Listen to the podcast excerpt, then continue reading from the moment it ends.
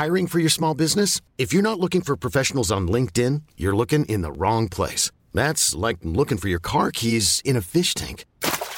LinkedIn helps you hire professionals you can't find anywhere else, even those who aren't actively searching for a new job but might be open to the perfect role. In a given month, over 70% of LinkedIn users don't even visit other leading job sites. So start looking in the right place. With LinkedIn, you can hire professionals like a professional. Post your free job on linkedin.com slash achieve today. A lot can happen in the next three years. Like a chatbot may be your new best friend. But what won't change? Needing health insurance. United Healthcare Tri Term Medical Plans are available for these changing times. Underwritten by Golden Rule Insurance Company, they offer budget friendly, flexible coverage for people who are in between jobs or missed open enrollment. The plans last nearly three years in some states, with access to a nationwide network of doctors and hospitals. So, for whatever tomorrow brings, United Healthcare Tri Term Medical Plans may be for you. Learn more at uh1.com.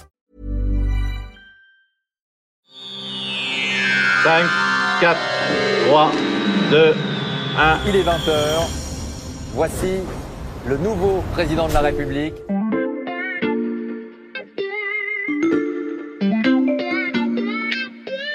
Salut, c'est Xavier Yvon. Nous sommes le jeudi 7 avril 2022. Bienvenue dans La Loupe, le podcast quotidien de l'Express. Allez, venez, on va écouter l'info de plus près. Zut, j'ai pas noté la salle où il se retrouve. Euh, c'est pas là. Non, c'est pas là non plus. Ah, c'est là. C'est bon, j'aperçois Laureline à travers la porte. Bon, euh, on va rentrer. Je vous rappelle juste le concept pour ceux qui n'étaient pas là la dernière fois. De temps en temps, je me glisse discrètement à la réunion du service politique de l'Express. Et en cette période de campagne présidentielle, j'ai décidé de vous faire parfois profiter des analyses et des débats euh, sans filtre de nos journalistes. On est à trois jours du premier tour et je suis curieux de savoir de quoi ils parlent. Allez, venez, on rentre dans la salle. Donc euh, on est à trois jours du premier tour. Euh, je pense quand même qu'il faudrait qu'on réfléchisse à avoir un gros truc enfin, qui nous permette... Vous de entendez donc Laureline Dupont. Elle est directrice adjointe de la rédaction. Avec euh, le côté beaucoup plus convenu de vote utile qui revient et qui revient d'ailleurs un peu, et c'est peut-être ça la nouveauté, dans tous les camps. Enfin, je sais pas, Camille, toi, c'est quand même un sujet, je trouve, qui, qui est pas mal repris par, euh, par Marine Le Pen. Ouais, déjà sur la thématique, je sais pas si on n'aurait pas intérêt à faire un petit papier euh, sur euh, l'évolution de- du concept. Camille Lecoat, euh, elle suit l'extrême droite et plus particulièrement Marine Le. Pen. Euh, quand est-ce qu'il est apparu De mémoire, euh, c'était en 2002 euh, pour qualifier le vote contre euh, Jean-Marie Le Pen. Et aujourd'hui, j'ai l'impression de mon côté, hein, mais euh, aussi à gauche, qu'il a été, euh, enfin, le terme a été euh, dévoyé de son sens originel. Aujourd'hui, le vote utile, c'est le vote qui sert au candidat à se qualifier au second tour. Donc, le vote utile de gauche, le vote utile de droite, et on n'est plus sur, en tout cas, plus immédiatement sur la notion d'un vote barrage. Donc, euh, je me demande s'il n'y a pas un petit papier à faire, un peu jus de crâne, ou, ou sur une perspective historique, tu vois, qui permette de remettre euh, en Ouais, on perspective peut peut-être l'évolution. faire, enfin, on peut peut-être demander à Eric de faire un petit papier historique sur, euh, sur le vote utile qui a toujours existé, qui existait déjà sous, en 65. Eric, c'est Eric Mandonnet, le chef du service qui n'est pas là aujourd'hui et à qui on confie souvent les rétrospectives historiques. Non, mais en 65, c'est les communistes qui se rangent derrière Mitterrand pour le coup parce que c'est euh, le vote le plus qui pèse le plus dans la balance. Et ensuite, en 69, il a été, l'argument du vote utile a aussi été beaucoup utilisé au profit du candidat communiste Jacques Duclos, euh, ce qui d'ailleurs avait le don d'énerver Michel Rocard et ce qui je ne sais pas si c'est ce qui lui a permis de faire ce score, mais en tout cas, euh, il fait, je sais, j'ai plus son, son score en tête. 21%. Là, vous reconnaissez la précision d'Olivier Perrou Euh, qui suit la gauche. Ouais, 21%. Enfin, il est très loin devant Mm. Gaston Defer, qui est à 5%, qui est quand même plus haut qu'Anne Hidalgo aujourd'hui. C'est vrai. Un passage. Euh, mais donc ça, je pense qu'effectivement, ça se raconte. Enfin, ça mérite un petit rappel. Tu parles d'Anne d'Anne Hidalgo, mais c'est vrai que le vote utile, ça a toujours été un argument euh, fort à gauche. Aujourd'hui, on voit Jean-Luc Mélenchon euh, qui l'utilise euh, vraiment euh, beaucoup, cet argument, sans utiliser le terme Oui, de parce vote que de mémoire, il avait dit Oui. qu'il détestait cette formule. Il détestait cette formule, il disait que c'était en 2012, il en a été victime face à François Hollande, il disait que c'était une camisole de force, parce qu'à l'époque, le PS et François Hollande euh, étaient loin devant. Il refusait euh, cette injonction au vote utile. Euh, là, il n'utilise pas ce terme. Il, est dans ses discours, et notamment le discours d'il y a trois semaines, Place de la République, il renvoie un peu les électeurs à leur responsabilité morale, aux électeurs de gauche évidemment, à leur responsabilité morale, en leur disant bon bah vous avez été euh, entre guillemets volé de votre élection en 2017. Euh, vous n'avez pas forcément vécu un bon quinquennat. Là, il faut être présent au second tour. Donc, euh, le seul qui est en capacité à être présent au second tour, c'est moi. Regardez les autres à gauche, ils sont en effet à 2%, à 5%. Donc, il reprend un peu cette thématique sans utiliser le mot utile. Ce qu'elles ont dérissé d'ailleurs Anne Hidalgo, Jadot euh, et tous les autres à gauche qui craignent que l'argument euh, prenne. Complètement, parce que bon, déjà, Anne Hidalgo, elle est complètement tiraillée par cette question du vote utile. Elle n'a cessé de répéter qu'elle était la gauche de gouvernement, la gauche en capacité d'être au pouvoir. Sauf qu'aujourd'hui, le PS, il est à 2%, il n'est plus en capacité de gouverner. Donc, de fait, il n'est plus le vote utile, visiblement, aux, yeux des électeurs.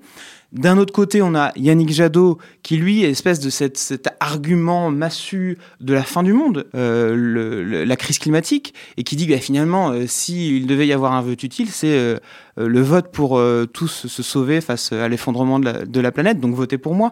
Mais cet argument, il ne marche pas chez, chez Yannick Jadot. D'ailleurs, c'est un des grands échecs de sa campagne. Pe Peut-être parce que petit retour du melon, il dit précisément pour, pour l'avenir de le vote utile pour l'avenir de l'humanité. Ah oui, oui, clairement. c'est alors, à l'époque, on disait euh, c'est moi le chaos. Ça a été utilisé beaucoup par Emmanuel Macron en 2017. Ça, de toute façon, c'est voter pour moi le chaos. Bah, Yannick Jadot, il a inventé un nouveau concept c'est moi ou la fin du monde. Euh, c'est vraiment ça. Euh, non, mais c'est vrai que l'expression, là, enfin, clairement, elle refait surface plutôt à gauche. Mais est-ce que, est-ce que ça a un sens de parler de vote utile pour les électeurs de droite aujourd'hui? On l'entend un peu moins chez eux à l'extrême droite, en tout cas, c'était le pari initial de Zemmour, de dire que Marine Le Pen ne pouvait pas gagner cette élection présidentielle CF 2017 et que le vote utile pour rassembler la droite dure, c'était lui. Marie-Lou Magal, qui a suivi toute la campagne d'Éric Zemmour. Et aujourd'hui, en fait, ça se retourne complètement contre lui parce que dans tous les sondages, Marine Le Pen, elle est systématiquement deuxième et lui, il est passé sous la barre des 10%. Mm. Et Marine Le Pen, elle fait tout pour l'incarner, le, vote utile. Oui, alors elle reprend pas, c'est un peu comme euh, Mélenchon, elle, reprend pas le terme, euh, on l'a pas euh, entendu euh, dire le vote utile c'est moi, etc. En revanche, elle tape d'autant plus sur, sur Éric Zemmour que, comme le rappelait très justement Marie-Lou aujourd'hui, il a toujours dit le principal argument de sa candidature, c'était de dire Marine Le Pen n'est pas en mesure de gagner l'élection présidentielle. Or, aujourd'hui, elle dit à juste titre, bah, je gagner. Une élection qui était impossible euh, avant est devenue seulement improbable. Mais ce passage d'une élection impossible de Marine Le Pen à une élection improbable, euh, c'est déjà un monde. Et quand elle euh, dit ça, quand elle met ce genre d'argument euh, en avant, euh, c'est évidemment une façon d'appeler au vote utile sans utiliser le mmh. concept. Et ça ouais. carnérise Éric Zemmour dans un vote, juste un vote de division de son propre camp, en fait. Tout à fait. Puis il occupe la place qu'il reprochait à Marine Le Pen, en Exactement. fait, au début de la campagne. Mmh. Ouais, ça, ça c'est pour l'extrême droite. Mais après, il y a quand même la question de la droite modérée et la, la question de savoir si Macron peut être un vote utile pour les électeurs de droite modérée parce que le fait d'incarner là euh, le, le, chef de guerre, parce que aussi le fait d'avoir euh, finalement bien géré aux yeux d'une partie de l'opinion euh, la crise sanitaire, euh, est-ce que tout ça, il n'y a pas quelque chose de rassurant et surtout, bah, on revient à ce fameux choix de la raison qui est finalement l'espoir d'Emmanuel Macron depuis le début de la campagne, incarner une forme de rationalité, etc. Alors ça, ça marche parce qu'il est président sortant. On sait tous, on a tous vu euh, dans les dernières élections que, enfin en tout cas Chirac, c'était l'année dernière, que ça marche, ce, ce, vote utile, euh, quand on est sortant, on bénéficie d'un avantage de raison, souvent. Euh, même si les Français aiment beaucoup l'abstinence. euh, L'abstinence. Alors je ne sais pas s'ils aiment, en tout cas l'alternance, ils aiment beaucoup l'abstinence. Et l'abstention peut-être. Voilà, l'abstention. Pardon. non mais ce que je veux dire, c'est que euh, aujourd'hui, euh, quand je regarde la campagne, ou plutôt la non la non campagne je vais y arriver. Décidément. Décidément. La non-campagne d'Emmanuel Macron, euh, ouais, dyslexie, c'est assez grave. Euh, la non-campagne d'Emmanuel Macron, euh, bah, je me dis que finalement, ce vote utile, euh, pour Emmanuel Macron, il est pas, au premier tour, au premier tour, je précise, il n'est pas acquis. Bah, il Mais... bénéficie quand même euh, d'une partie de ce que chez Zemmour ils appellent un réflexe légitimiste des électeurs de droite, même de droite dure, avec le contexte de la guerre en Ukraine, qui se replie quand même vers un choix plus rationnel. Mmh. Non, mais sur, en tout cas, ce que pointait euh, Laureline sur la, la, question de la droite, euh, quand on regarde et quand on entend euh, les, les, cadres et ceux qui font la campagne de Valérie Pécresse, ils ont vraiment en tête ce danger que Emmanuel Macron incarne le vote utile de droite.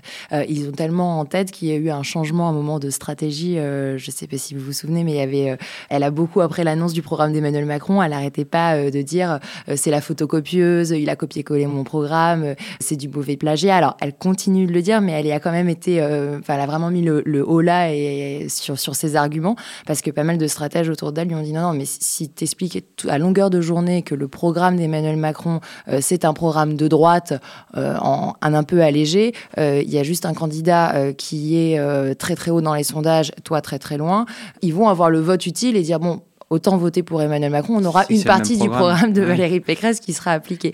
Et c'est pour ça qu'on entend beaucoup moins, en tout cas de façon assez allégée, ces arguments chez Valérie Pécresse. Ouais, et après, pour rebondir sur ce que disait Olivier sur l'abstinence, pardon, l'abstention, euh, c'est devenu, en fait, l'utilisation de l'expression vote utile en Macronie, est, enfin, il l'utilise vraiment au pied de la lettre, c'est-à-dire que c'est le vote qui est utile. Il y a tout un discours euh, développé comme ça pour essayer d'expliquer aux citoyens que c'est très important d'aller voter tout simplement. Donc c'est vraiment le vote au sens, enfin oui, l'utilité du vote, du geste démocratique qui, qui consiste à aller mettre un bulletin dans l'urne.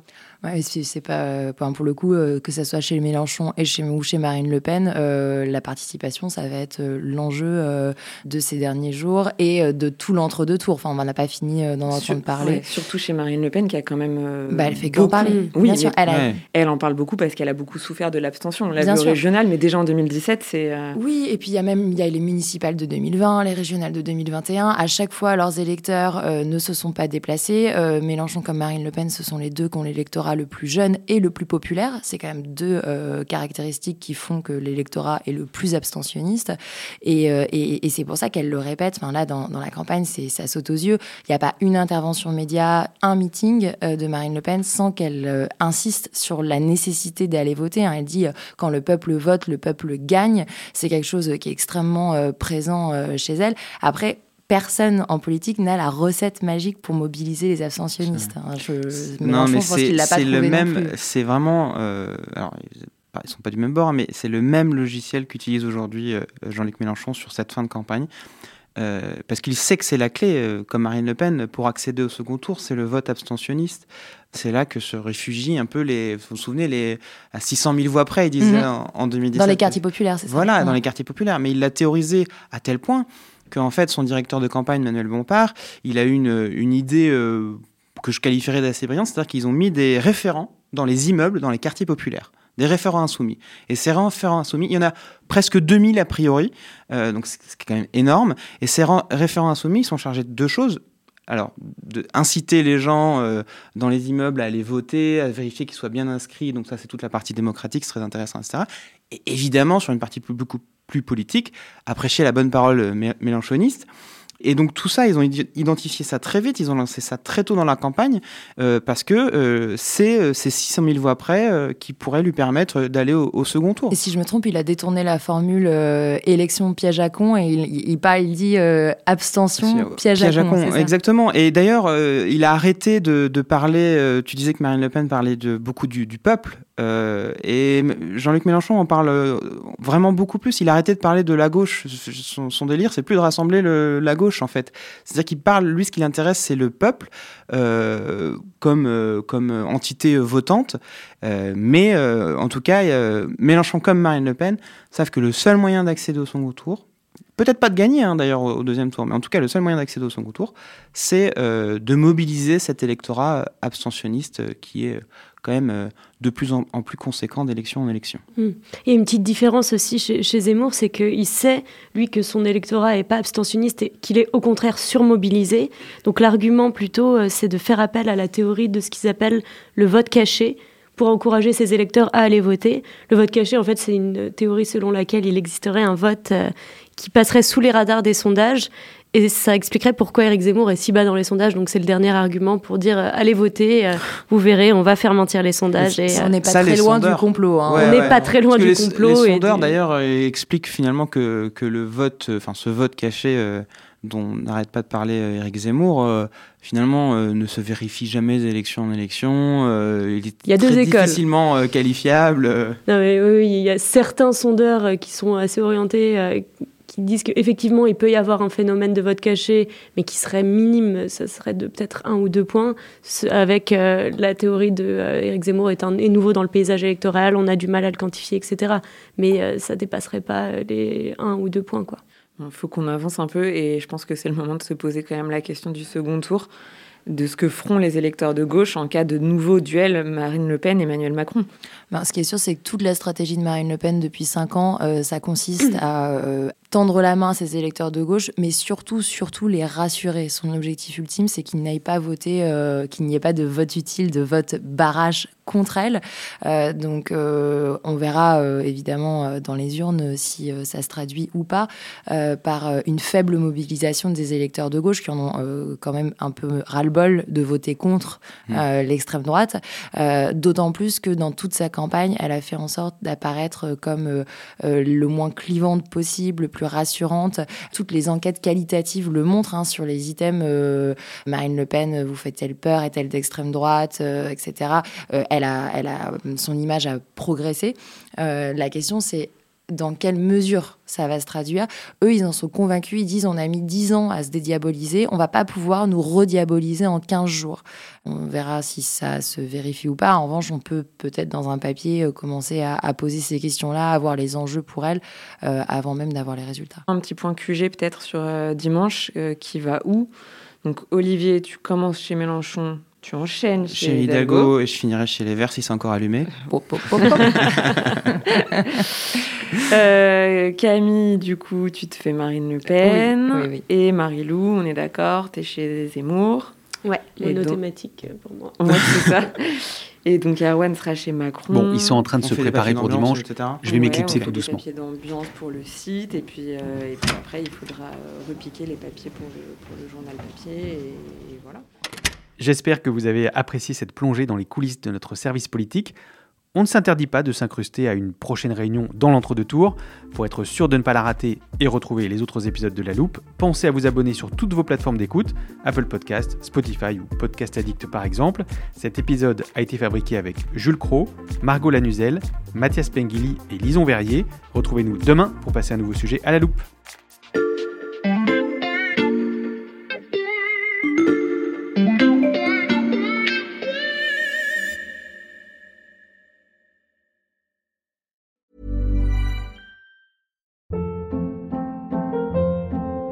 Hold up. What was that? Boring. No flavor. That was as bad as those leftovers you ate all week. Kiki Palmer here, and it's time to say hello to something fresh and guilt-free. Hello Fresh. Jazz up dinner with pecan-crusted chicken or garlic butter shrimp scampi. Now that's music to my mouth. Hello Fresh. Let's get this dinner party started. Discover all the delicious possibilities at hellofresh.com.